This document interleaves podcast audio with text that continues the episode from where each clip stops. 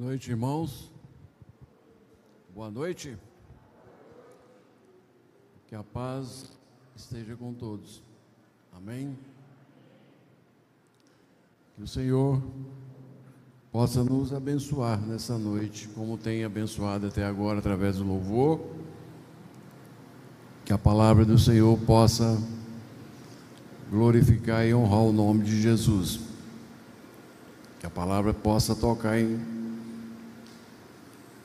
na sua vida, possa trazer mudança. Vamos abrir lá em João capítulo 17.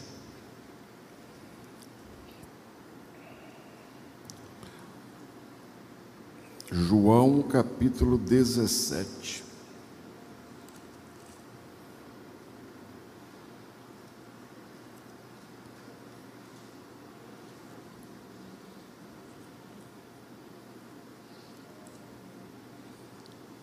Diz assim a palavra: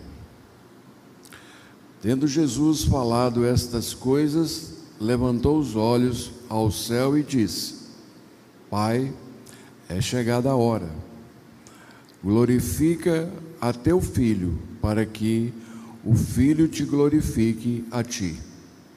Assim como lhe conferistes autoridade sobre toda a carne, a fim de que ele conceda a vida eterna a todos que lhe destes, e a vida eterna é esta: que te conheçam a ti, o único Deus verdadeiro, e a Jesus Cristo, a quem enviaste. Eu te glorifiquei na terra, consumando a obra que me confiaste, para que agora glorifica-me ó Pai, contigo mesmo, com a glória que eu tive junto a ti antes que houvesse mundo. Manifestei o teu nome aos homens que me destes do mundo. Eram teus, mós confiaste e eles têm guardado a tua palavra. Agora eles reconhecem que todas as coisas que me tens dado provêm de ti porque eu lhes tenho transmitido a palavra que me deste, e eles a receberam verdadeiramente. Conheceram o que saí, conhecer, reconhecer o que saí de ti e creram que tu me enviaste. É por eles que eu rogo. Não rogo pelo mundo, mas por aqueles que me destes, porque são teus Ora, todas as minhas coisas são tuas, e as tuas coisas são minhas, e nele eu sou glorificado. Já não estou no mundo, mas eles continuarão no mundo, ao passo que vou para junto de ti. Pai Santo, guarda-os em teu nome, que me deste, para que eles sejam um, assim como nós. Quando eu estava com eles, guardava-os no teu nome que me deste, e protegi-os, e nenhum deles se perderam, exceto o filho da perdição, para que se cumprisse a Escritura. Mas agora vou para junto de ti, e isto falo no mundo, para que eles tenham o meu gozo completo em si mesmo. Eu lhes tenho dado a tua palavra, e o mundo os odiou porque eles não são do mundo, como também eu não sou. Não peço que os tires do mundo, e sim que os guarde do mal. Eles não são do mundo, como também eu não sou. Santifica-os na verdade. A tua palavra é a verdade. Assim como eu, assim como tu me enviaste ao mundo, também eu os enviei ao mundo. É a favor deles que eu me santifico, a mim mesmo, para que eles também sejam glorificados na verdade. Rogo, não rogo somente por estes, mas também por aqueles que vierem a crer em mim por intermédio da Sua palavra. Amém. Por que Jesus escolheu orar? e não pregar. No seu último encontro com os discípulos, Jesus escolheu unicamente orar. Não houve nenhuma pergunta, nenhum questionamento, ele escolheu orar. Estava prestes a cumprir aquilo que ele veio para fazer, que era caminhar até a cruz e sacrificar, assim cumprindo a vontade de Deus. Então ele escolhe orar. E ele diz na sua oração: Não rogo somente por estes, mas também por aqueles que vierem a crer em mim por intermédio da tua palavra. Jesus orou por nós. Quando nós aceitamos Jesus, nós fazemos parte dessa oração final de Jesus. Semana de muitos últimos, essa semana de Jesus. Última visita ao templo, o último sermão, a última ceia e agora, a última oração, junto com seus discípulos. O cansaço dos discípulos nas últimas horas, transmitiu, Jesus transmitiu-lhes muito mais informações do que eles podiam assimilar. Foram momentos tensos até esse momento. E eles nunca tiveram tanto ensinamento, tanta, tantas informações, como nesses momentos finais em que Jesus caminha para a cruz. Os discípulos nunca haviam visto Jesus falar tanto, nunca havia visto Jesus falar com tanta urgência. Suas palavras foram, foram ardentes e inflamadas. Suas palavras eram eternas, foram eternas como as estrelas. E nesse momento final, Jesus escolhe apenas orar.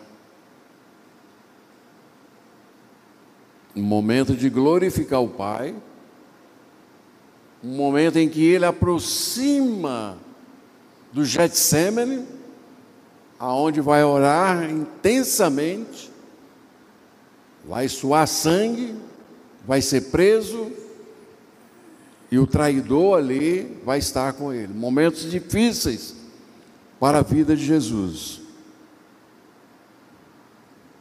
Seus últimos momentos com os discípulos são passados em oração. Por que Jesus escolheu apenas orar? Não sabemos. Orou para que eles fossem protegidos, porque ele não estaria mais com eles. Orou glorificando a Deus, para que Deus desse a ele capacidade de cumprir aquilo que ele veio fazer, que é ir até a cruz e glorificar a Deus naquele momento a consumação final de Jesus nessa terra caminhava para a cruz. E por causa da cruz, da sua morte, nós estamos aqui. Nós fomos salvos. Imagine-se você nessa situação. A última hora passada com o filho, os últimos momentos passados com sua esposa agonizante. Às vezes eu tenho dificuldade. A última visita a seu pai ou sua mãe, o que você diria? Que palavras você escolheria em momentos tão difíceis? Jesus escolheu orar. Talvez o caminho mais certo para nós nesses momentos é orar, é falar com o Pai.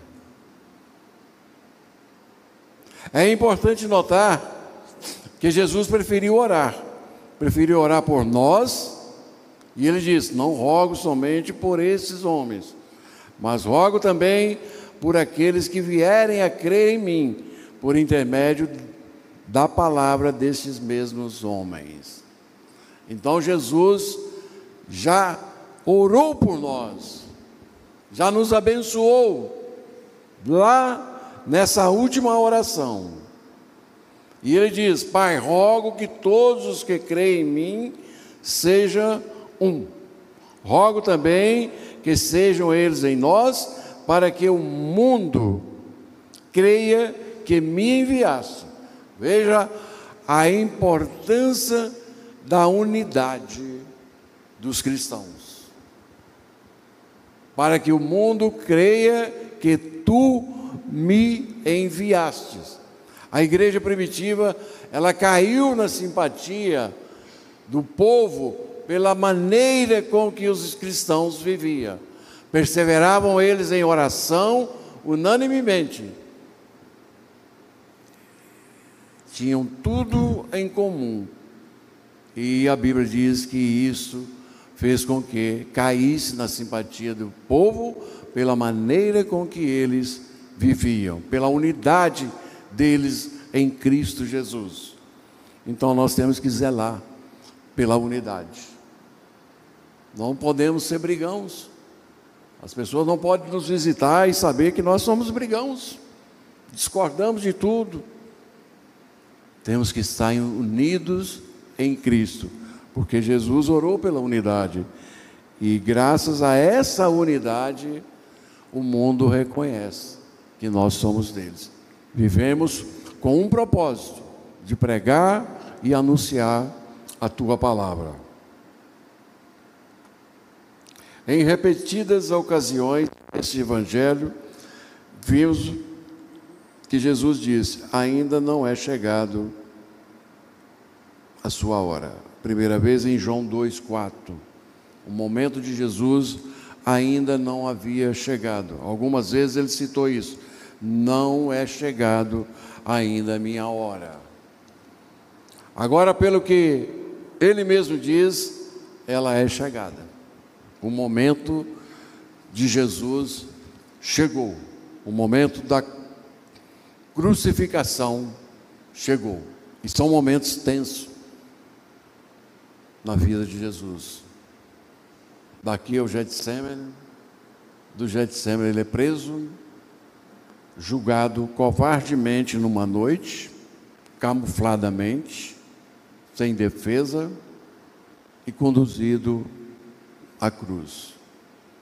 Momento difícil do nosso amado Senhor Jesus, que passou para nos resgatar, para que nós não sofremos a ausência de Deus eternamente. Por isso, todos aqueles que aceitaram Jesus serão conduzidos para a eternidade, se perseverarmos, se continuarmos firmes. E ele diz: agora é chegada a hora de ser glorificado o Filho do Homem, João 12, 23. Ser glorificado o Filho do Homem. Jesus vai ser glorificado numa cruz. Por você e por mim. E ele escolheu apenas orar nesse momento.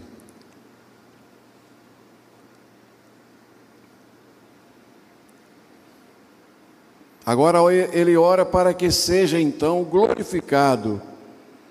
Ninguém a não ser o Pai pode glorificá-lo. Ao contrário de outros, ele busca a glória que vem do Deus único. João 5, 44. O propósito de Jesus ao ir para a cruz é cumprir aquilo que ele veio fazer neste mundo. E o propósito de Jesus ao ir para a cruz é glorificar a Deus é glorificar a Deus. ele sabe muito bem que a cruz será um instrumento dessa glorificação. A hora para que possa aceitar e ora para que possa aceitá-lo de forma a glorificar o Pai também. Então, na oração de Jesus, em capítulo 17 de João, ele ora para que ele possa fazer esse ato com o propósito de glorificar a Deus e ser glorificado. Momento difícil para Jesus. Momento difícil. Ele glorificará o Pai fazendo sua vontade, suportando até a cruz, cumprindo o propósito do Pai de ser uma bênção para muitos através da cruz. O ato de aceitar a cruz, de fato, é um exercício da autoridade que o Pai lhe deu sobre toda a carne, isto é, toda raça humana. Pela cruz, que ele cumprirá a missão que o Pai lhe deu de abençoar seu povo com vida eterna. Jesus, em outros momentos, nos capítulos anteriores, ele falou da vinda do Espírito Santo. Ele falou que ia preparar moradas. Na ceia, ele deu o exemplo de humildade, lavando os pés dos apóstolos para que eles pudessem fazer o mesmo, para que nós tenhamos humildade uns com os outros. Aliás, Paulo diz: não tenha cada um em vista o que é propriamente seu, senão cada qual o que é do outro. Esse é o cristianismo, o cristianismo de servir, que foi o que o nosso mestre fez. Então Jesus não busca a sua própria glória, mas ele busca cumprir a vontade de Deus, que é o plano de Deus de salvar a humanidade. João 3,16 diz: Para que todo aquele que nele crê não pereça, mas tenham a vida eterna. O plano de Deus é para toda a humanidade, não para o judeu, não para uma raça qualquer, não para um povo exclusivamente, mas para toda a humanidade. Porque todo aquele que nele crê tem a vida eterna. João, ao contrário de Paulo, não coloca a, a exaltação futura de Jesus em contraste com sua humilhação na cruz. Em Filipenses capítulo 1 foi lido aqui, Filipenses 1, 2,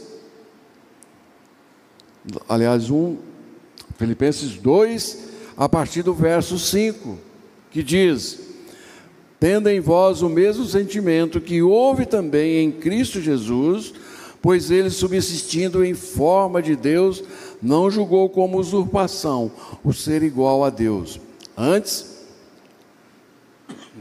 antes a si mesmo se esvaziou, assumindo a forma de servo, tornando-se em semelhança de homens e reconhecido em figura humana. A si mesmo se humilhou, tornando-se obediente até a morte e morte de cruz. Pelo que também Deus o exaltou, sobremaneira ele deu um nome que está acima de todo nome, para que ao nome de Jesus se dobre todo o joelho, nos céus e na terra e debaixo da terra, e toda língua confesse que Jesus Cristo é Senhor para a glória de Deus. Amém. Amém? Veja bem,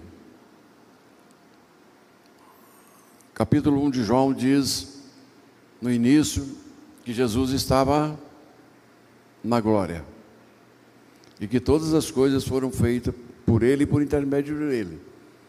Sem Ele, nada do que se fez, se fez. A razão de todo esse universo, de toda a criação, está centrada em Jesus. Jesus vivia na glória junto com o Pai, num relacionamento íntimo. Vejam bem, tudo que se fez, a razão era Jesus. Nada se criou se não fosse por intermédio dele para ele. Jesus deixa a sua glória, o seu lugar de honra, se torna um homem e vive como homem durante esse tempo na terra, com o propósito de cumprir um plano que Deus elaborou para resgatar o homem de volta, para que o homem não sofra eternamente a separação de Deus por causa do pecado. Então Jesus saiu da sua glória, viveu como servo, teve humilhação,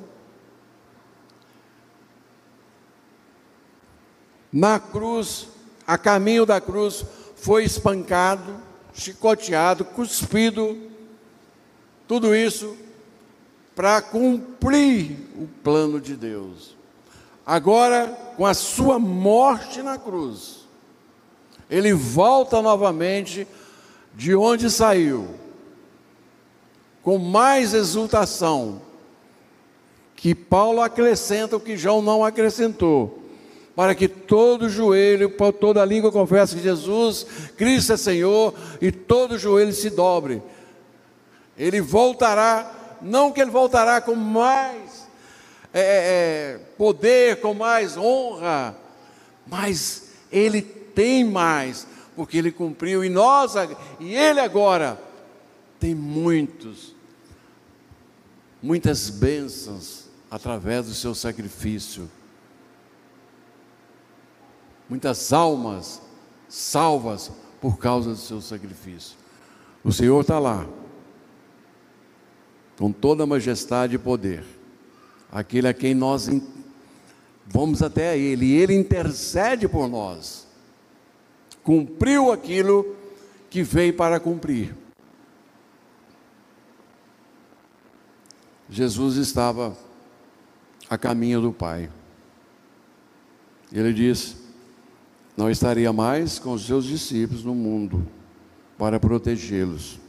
Então ele pede a Deus, versículo 15, que os proteja, que os guarde. Eles teriam também uma, uma tarefa difícil de pregar e anunciar a palavra de Deus. Perseguições iriam sofrer, mas eles não desistiram. A ida de Jesus para o Getsemane.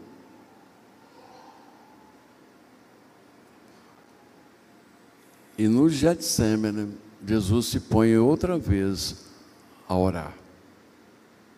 Alguns estudiosos dizem, ao contrário daquela imagem bonita né, de Jesus, um arco em cima, um rosto muito sereno, pelo que aconteceu no Getsemane, não é aquele Jesus que estava lá. A Bíblia diz que ele suou sangue. Alguns estudiosos dizem que Jesus arrancava a grama, urrando, pedindo que Deus passasse desse momento. Uma roupa toda molhada de suor. No Getsemane foi uma luta de Jesus contra o mal. Alguns estudiosos dizem que ali Jesus venceu, porque ele poderia desistir. Mas graças a Deus, Jesus venceu. E porque Jesus venceu, nós também podemos vencer. Veja bem, irmãos, nós estávamos no pecado. Fomos libertados. Eu quero agora caminhar para aquilo que é mais importante para os cristãos do século XX, que é a arma preciosa e valiosa que todos nós temos, que é a oração. nós oramos pouco. Nós oramos pouco. Se nós orássemos mais, coisas extraordinárias Deus faria. Mas nós oramos pouco, somos preguiçosos. A igreja ora pouco. Às vezes nós, é, é, eu todo dia de manhã, quando eu oro com a minha esposa, é engraçado como a oração, é, é, é às vezes ela parece um peso para você fazer. Porque é um momento de luta, de combate, é um momento de relacionamento nosso com Deus, é um momento de intimidade nosso com Deus. Jesus tinha essa intimidade com o Pai. E Deus deseja que nós, através da oração, tenhamos essa intimidade com Ele. Mas nós oramos pouco.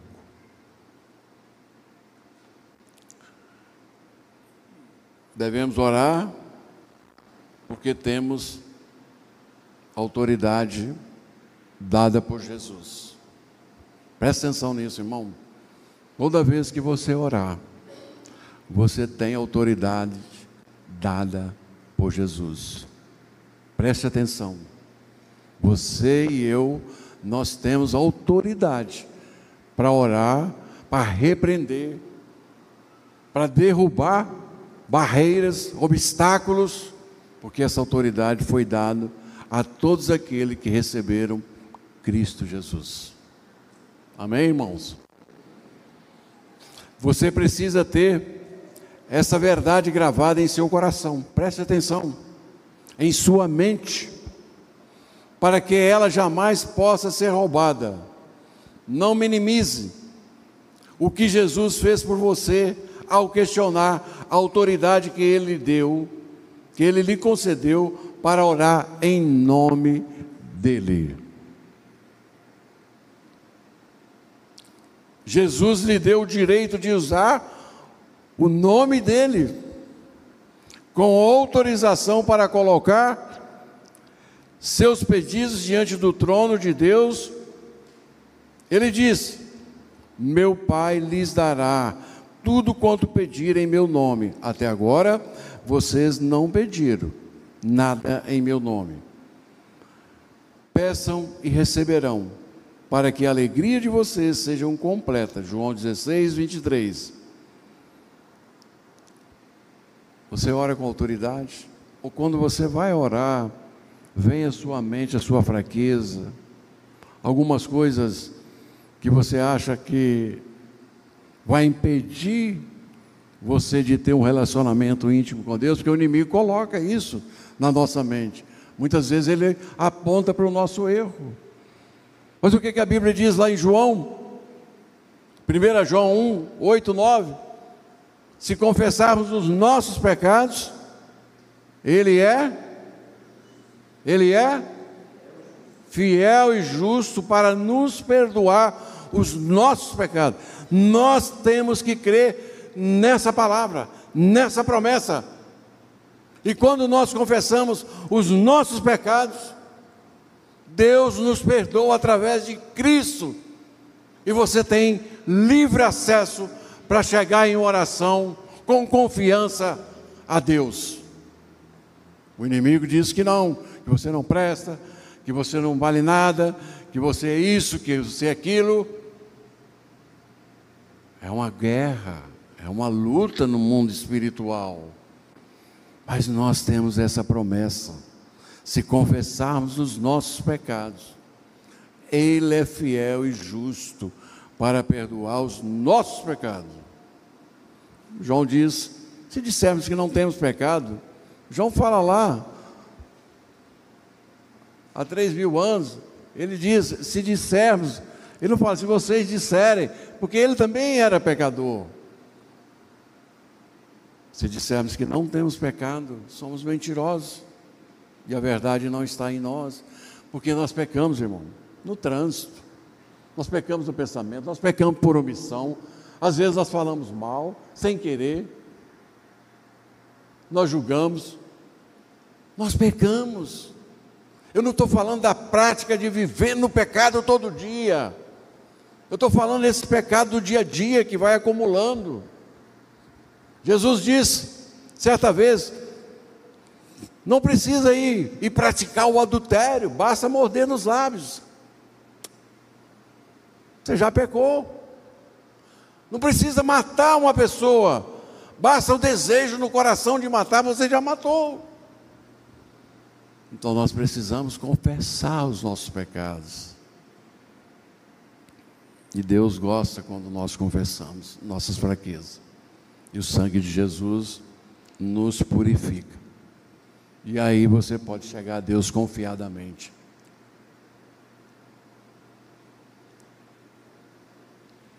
Confiadamente. Que a sua oração vai chegar ao trono da graça.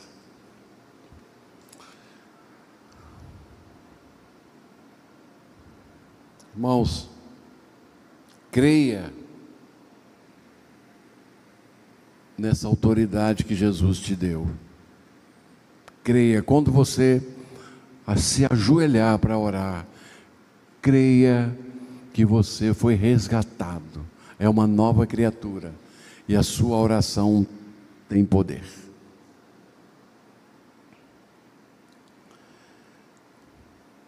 A Bíblia diz que Deus nos resgatou do domínio das trevas e nos transportou para o reino do seu Filho amado. Vejam bem, Deus nos resgatou do domínio das trevas e nos transportou para o reino do seu Filho amado. E nos abençoou com bênçãos espirituais nas regiões celestes em Cristo Jesus.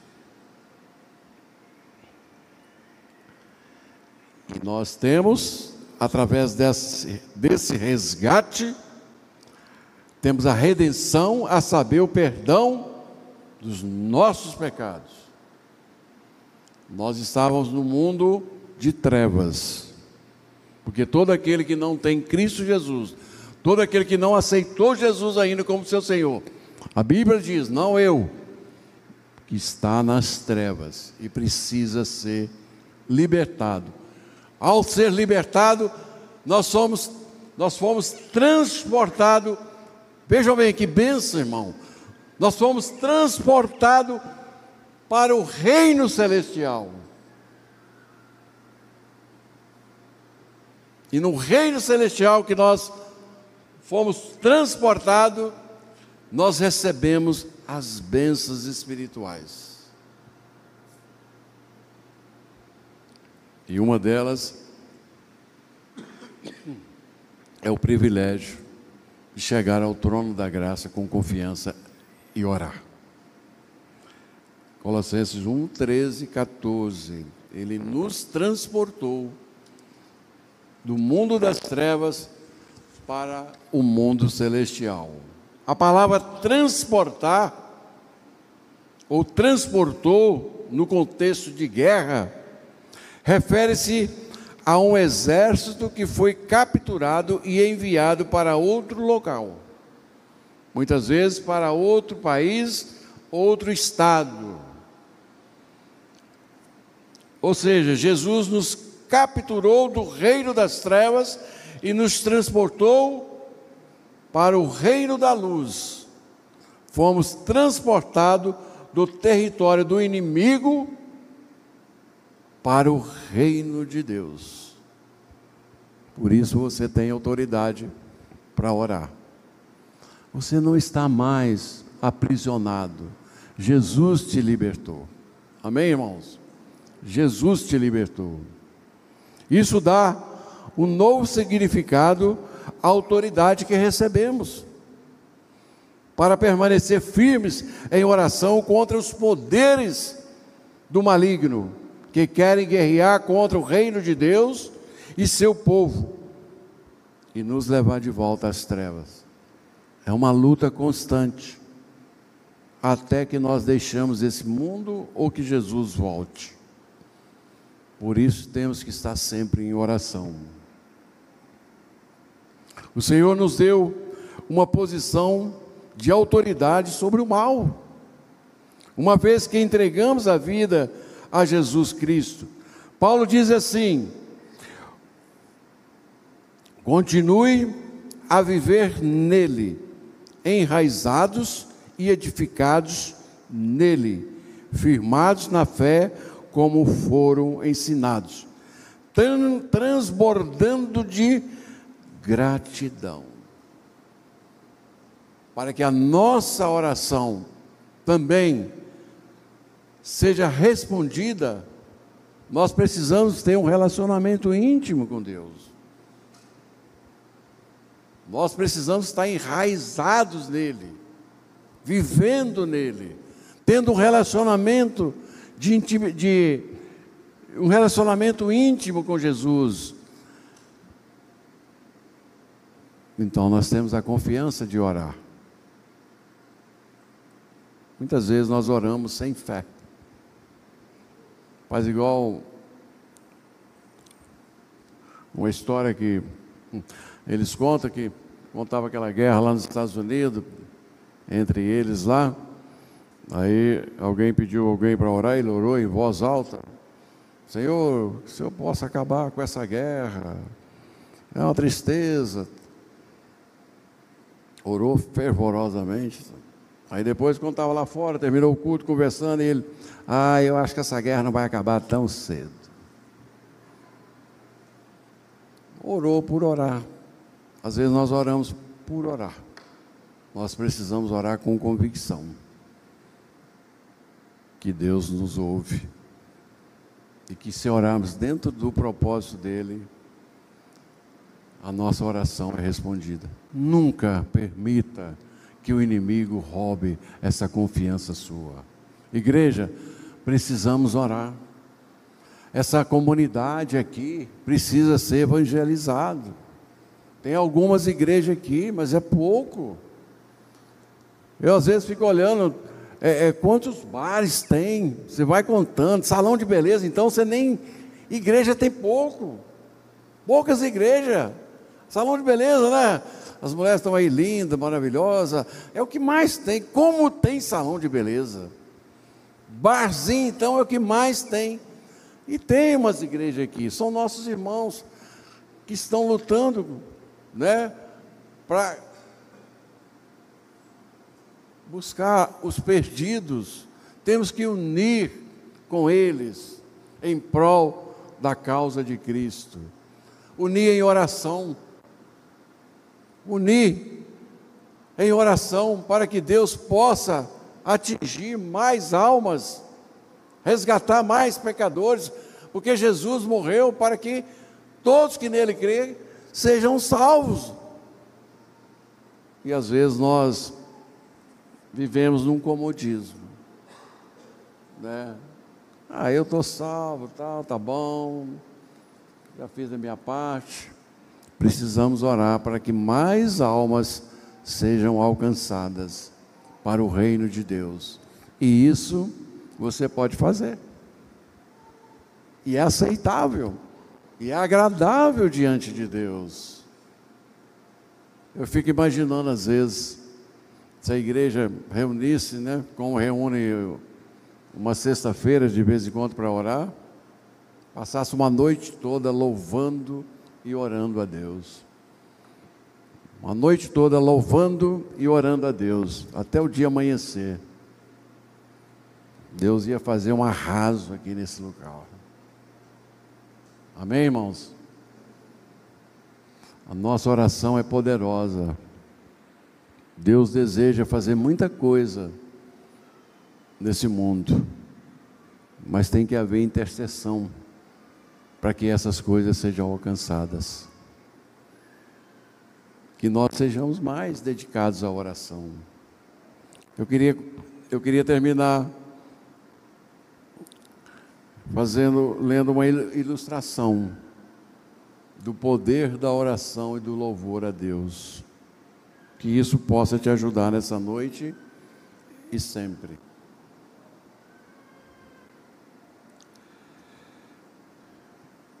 A oração é uma arma poderosa que nós temos para combater o mal. Precisamos orar é, é, para a liderança, para os pastores, precisamos orar para Deus levantar líderes para o trabalho dele, despertar. Precisamos orar. Jesus não, não quis pregar, ele apenas orou nesse encontro com os discípulos. Então eu pergunto: será que Deus fará o que você pedir? Talvez, ou talvez Ele faça mais do que você imaginou. Ele sabe o que é melhor, então firme-se, firme-se bastante nessa promessa. Veja bem o que diz. A oração de um justo é poderosa e eficaz, e eficaz. Tiago 5, 16. A oração de um justo é poderosa e eficaz. Você crê? Você crê que você é justo quando ora pedindo perdão a Deus? Através do sangue de Jesus? Você crê que você pode chegar com confiança e se apresentar como justo porque Jesus te perdoou? Você crê? Então a sua oração é poderosa. A sua oração é poderosa. Se nunca lhe faltar oração, nunca lhe faltará esperança. Então eu quero ler uma ilustração de um fato comovente que aconteceu no século XX, do poder de Deus sobre a oração. Guarde isso no seu coração. Quando se ajoelhar para orar, tenha confiança que Deus está ouvindo a sua oração e Ele agirá no momento certo, da maneira dele, do jeito dele, do impossível dele.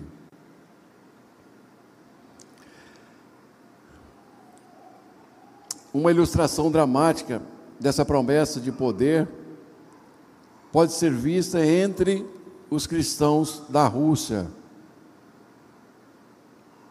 Por oito décadas do século XX, os cristãos da Rússia experimentaram uma perseguição sistemática por parte do governo comunista. Os professores teriam de mostrar uma Bíblia e perguntar aos alunos do jardim de infância se eles viram esse livro em sua casa. Se, alguém, se algum aluno reconhecesse, respondesse afirmativamente, um, um oficial do governo visitaria a família, os pastores e os leigos eram presos e não se ouviam mais falar neles. O governo exigia que os pastores visitassem seus escritórios uma vez por semana para informar sobre novos visitantes e exigia que eles apresentassem o tema das pregações para que fosse aprovada. Isso no regime comunista da Rússia. Veja como Deus levanta homens, mesmo ameaçado de morte, para pregar e honrar o nome dele. Este era o mundo no qual um homem chamado Dimitri colocou em prática sua fé. Ele e sua família vivia em uma pequena vila, é, é, uma pequena vila a quatro dias de Moscou. A igreja mais próxima ficava a três dias de caminhada, tornando-se impossível ele frequentar a igreja mais que duas vezes por ano. Por ano. Nós temos a liberdade, o acesso fácil hoje. Dimitri começou a ensinar histórias e versículo bíblico para a família. Os vizinhos ficaram sabendo das suas aulas e quiseram participar. Quando o grupo cresceu para um número de 25 pessoas, os oficiais descobriram e exigiram que ele passe, que ele parasse, mas ele se recusou. Quando o grupo alcançou 50 pessoas, Dimitri foi demitido da fábrica, sua esposa foi demitida da escola onde trabalhava como professora e seus filhos foram expulsos da escola. Mas ele ainda continuou. Quando a reunião aumentou para 75 pessoas, não havia mais espaço na casa dele. Mas os moradores da vila se apertavam em cada canto e se aproximavam da janela para que ouvisse esse homem de Deus ensinando. Certa noite, um grupo de soldados invadiu a reunião. Um deles agarrou Dimitri e deu-lhe um tapa no rosto.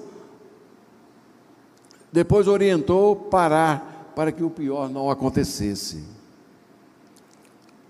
Quando o oficial estava saindo, uma pequena avó bloqueou o seu caminho e colocou o dedo no nariz dele e disse: Você é, tocou num homem de Deus e você não viverá. Dentro de dois dias, o oficial morreu em decorrência de um ataque cardíaco. O temor de Deus se espalhou e 150 pessoas compareceram à reunião seguinte para a casa de Demetrio para ouvir a palavra. Demetrio foi preso e condenado a 17 anos de prisão. Sua cela na prisão era tão pequena que só precisava dar um passo para chegar à parede. Ele era o único cristão entre cerca de 1.500 prisioneiros. Os oficiais o torturavam, os prisioneiros zombavam dele, mas ele nunca desistiu. Todos os dias ao amanhecer, Dimitri se levantava da cama, voltava-se para o leste, levantava as mãos para, para Deus e cantava uma canção e louvor. Os outros prisioneiros zombavam, mas ele continuava mesmo assim. Isso persistiu por 17 anos. Então, isso prosseguiu por 17 anos. Em um dado momento, Demitri se, quase se negou a sua fé quando os guardas o convenceram de que sua mulher tinha sido assassinada e que seus filhos eram guarda do governo. Demitri não conseguia suportar essa ideia e concordou em abandonar sua fé em Cristo. Os guardas disseram-lhe que voltaria no dia seguinte e com um documento para que, e tudo que ele tinha que fazer era assinar para que ele ficasse livre da prisão. Os oficiais tinham a certeza da vitória, mas o que eles não sabiam era que quando uma pessoa crê, ora, coisas grandes acontecem. Os cristãos estavam orando por Dimitri a 1.500 quilômetros dali, e naquela noite a família dele sentiu um peso de oração especial para orar por ele. Eles ajoelharam e, e todos intercederam a favor dele para que Deus o protegesse. Deus permitiu de forma milagrosa que Demitri eh, ouvisse a voz de seus antes queridos enquanto orava e ficou sabendo que eles estavam salvos. Na manhã seguinte, quando os guardas vieram lhe colher a assinatura, viram um homem renovado, com o rosto calmo e os olhos decididos: Não assinarei nada. Ele disse: Nessa noite, Deus permitiu que eu, vi, que eu ouvisse a voz da minha mulher e de meus filhos orando por mim, e vocês mentiram para mim. Agora sei que minha mulher está viva e fisicamente bem, meus filhos também estão vivos. Os oficiais o espancaram e ameaçaram executá-lo, mas ele mas a determinação de Demeter era cada vez maior. Ele ainda cultuava pelas manhãs, afixava cartazes das colunas, a fim de. Por fim, as autoridades não aguentaram mais e arrastaram Demetrio da sala, da sua cela, para o corredor, no centro da prisão, para o local de execução. Quando fizeram isso, que arrastaram ele para executá-lo. Os mil e quinhentos presos levantaram as mãos e começaram a adorar a Deus, a louvar a Deus. O cântico que Demetri cantava todas as manhãs, não sei como, a ação do Espírito Santo, que moveu aqueles homens para cultuar a Deus naquele dia. Todos os dias que ele ajoelhava e cantava um cântico de louvor a Deus e adorava, Deus usou aquele cântico para que esses 1.500 presos, na hora que ele estava indo para a execução, cantassem. Os carcereiros afastaram e perguntaram: Quem é você? E ele disse: Eu sou filho do Deus vivo, e o nome dele é Jesus. Para ele não importava se fosse executado, ele estava com o propósito de glorificar o nome de Deus.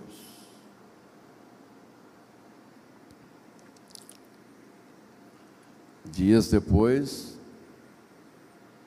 Demetrio foi libertado e voltou para sua família, porque o nosso Deus é poderoso. Ele fez, ele faz e continua fazendo. Crê na sua oração, crê no poder de Deus. Não sei o tempo certo que Deus vai realizar concretizar os seus pedidos, mas Ele está ouvindo. Ele está ouvindo porque você tem autoridade diante de Cristo para orar, para repreender, para libertar. Creia nisso, irmão. Você não está numa prisão na Rússia,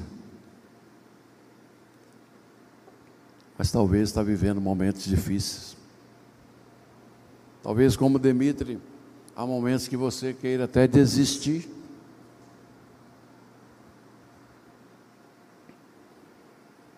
Grave isso. Memorize isso. Faz uma tatuagem. Se não quiser fazer na pele, o Júlio falou que é louco para fazer uma tatuagem.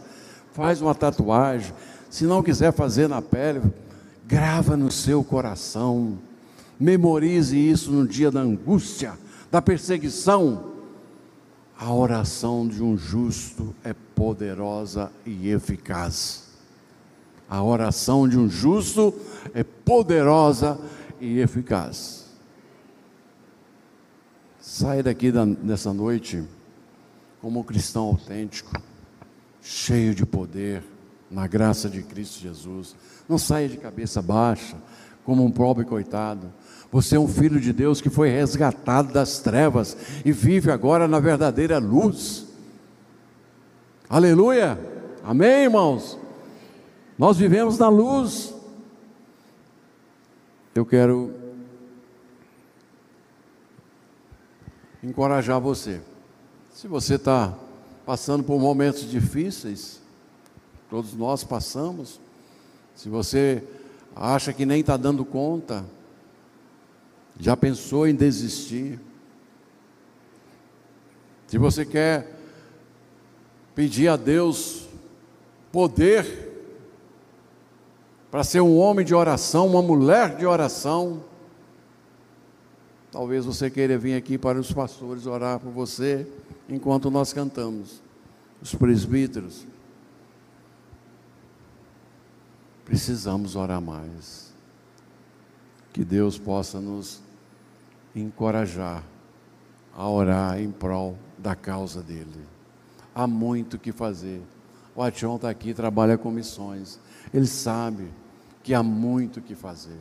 E precisamos das orações para que esses homens que são enviados sejam sustentados para fazer aquilo que nós não fazemos. Nós vamos cantar, chamar a equipe de, de louvor. Se você quiser vir à frente, se você for tocado pelo Espírito Santo, Venha. O pastor Júlio está aqui. Pastor Jean. Nosso presbítero irão orar por vocês. Que Deus abençoe você, irmão. Vamos ficar de pé então, irmão?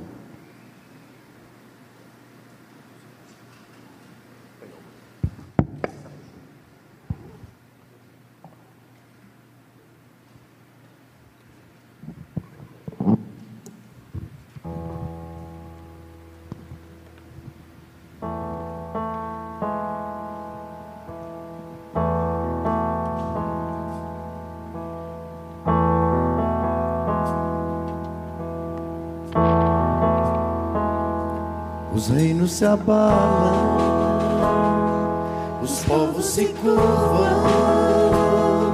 as bocas se abrem, as mãos se levantam para dizer que tu és o rei. Para dizer que tu és o Senhor.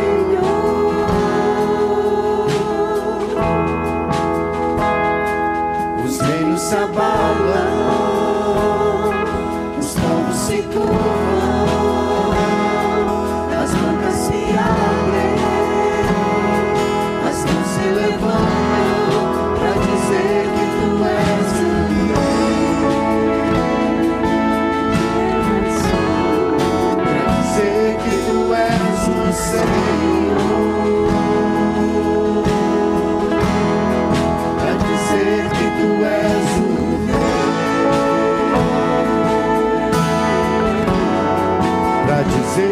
always the same.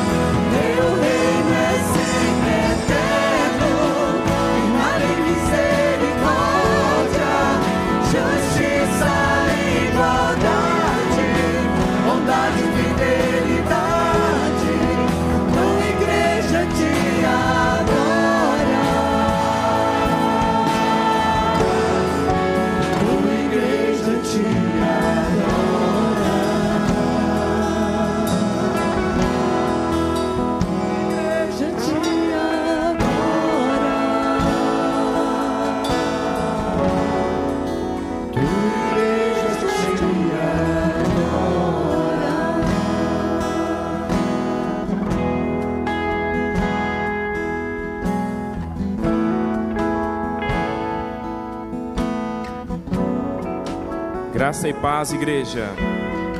Graça e paz, igreja. Graças a Deus, boa noite. Você pode se assentar. Irei dar alguns avisos breve.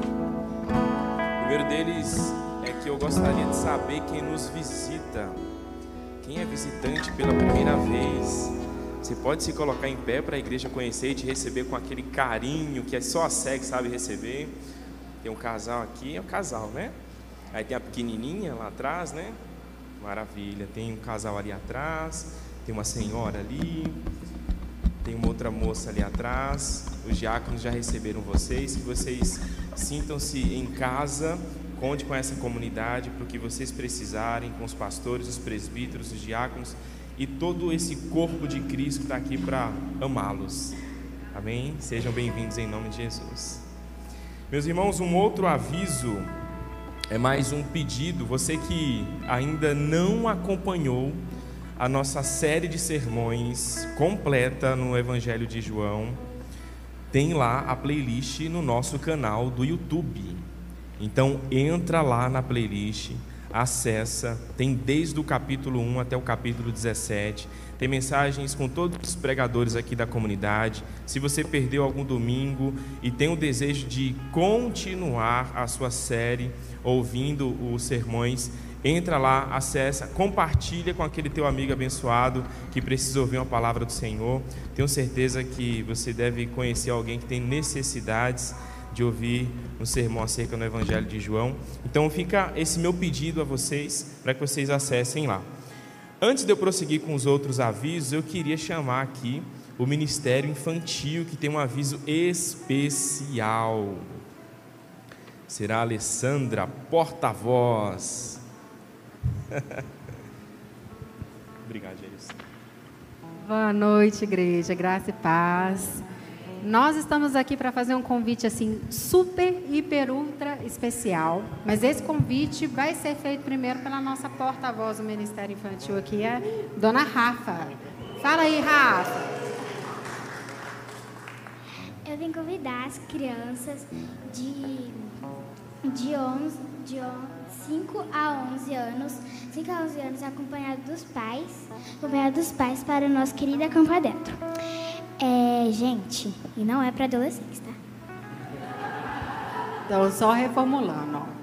É, nós faremos no dia 21 e 22 de outubro o nosso Acampa Dentro. Gente, vai ser uma, é, um evento muito especial para crianças de 0 a 11 anos sem os pais. Se forem menores, terão que ser acompanhados pelos pais. Então, os pais acamparão conosco aqui, tá? Vai ser seguido, né? Nós vamos ter várias cabaninhas bem aconchegantes para as crianças. Teremos teatro, teremos um tempo de interação, de dinâmicas e de palavra com as crianças. Então, vai ser um tempo muito oportuno, muito especial, para que as crianças possam ouvir da palavra, ter comunhão, né? E faz parte do que nós já temos feito no Ministério Infantil, que é pregar a palavra, né, com muita clareza e muita firmeza para as crianças que estão aqui. Então, não deixem de participar. É, a Poli vai estar junto com o Ministério do JNV lá embaixo recebendo as inscrições. O valor é R$ reais. Vai acontecer dia 21 e 22, tá? Então as crianças estarão aqui a partir do, das 19 horas. Não percam, só temos 30 vagas, agora bem menos, tá, gente? Então, assim, é, essa semana, semana que vem, depois fecha, tá bom?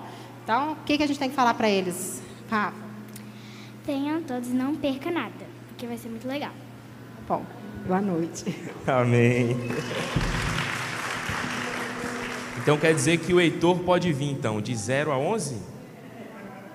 Ah, acompanhado, olha aí que beleza. Já estava feliz, né? Deu um day off lá em casa. Brincadeira à parte, meus irmãos. É, outro aviso do Ministério Infantil, eu queria falá-lo sobre um evento que acontecerá nos dias 28 e 29. É o que nós chamamos de Workshop 360.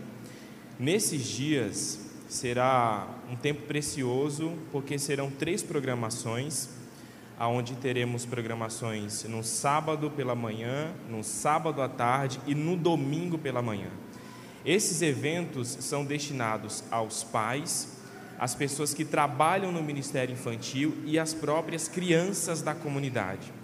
Então, você que está enquadrado, eu conheço pais que estão enquadrado nas três categorias, inclusive eu, para terei que estar aqui. Venha, participe, virá a Larissa e o Thales, que é um casal que já trabalha com o Ministério Infantil há mais de 12 anos. Eles são de São Paulo, estarão aqui ministrando, trazendo temas importantes. Ah, o Thales, ele trabalha com essa área mais tempo do que a Larissa, há aproximadamente 16 anos. E a Larissa é um, uma pessoa que ajudou ele a desenvolver esse projeto de Ministério 360, atingindo todas as esferas, os pais, as crianças e os, as pessoas que ficam com as crianças, porque nós entendemos que todos esses três pontos são fundamentais, né?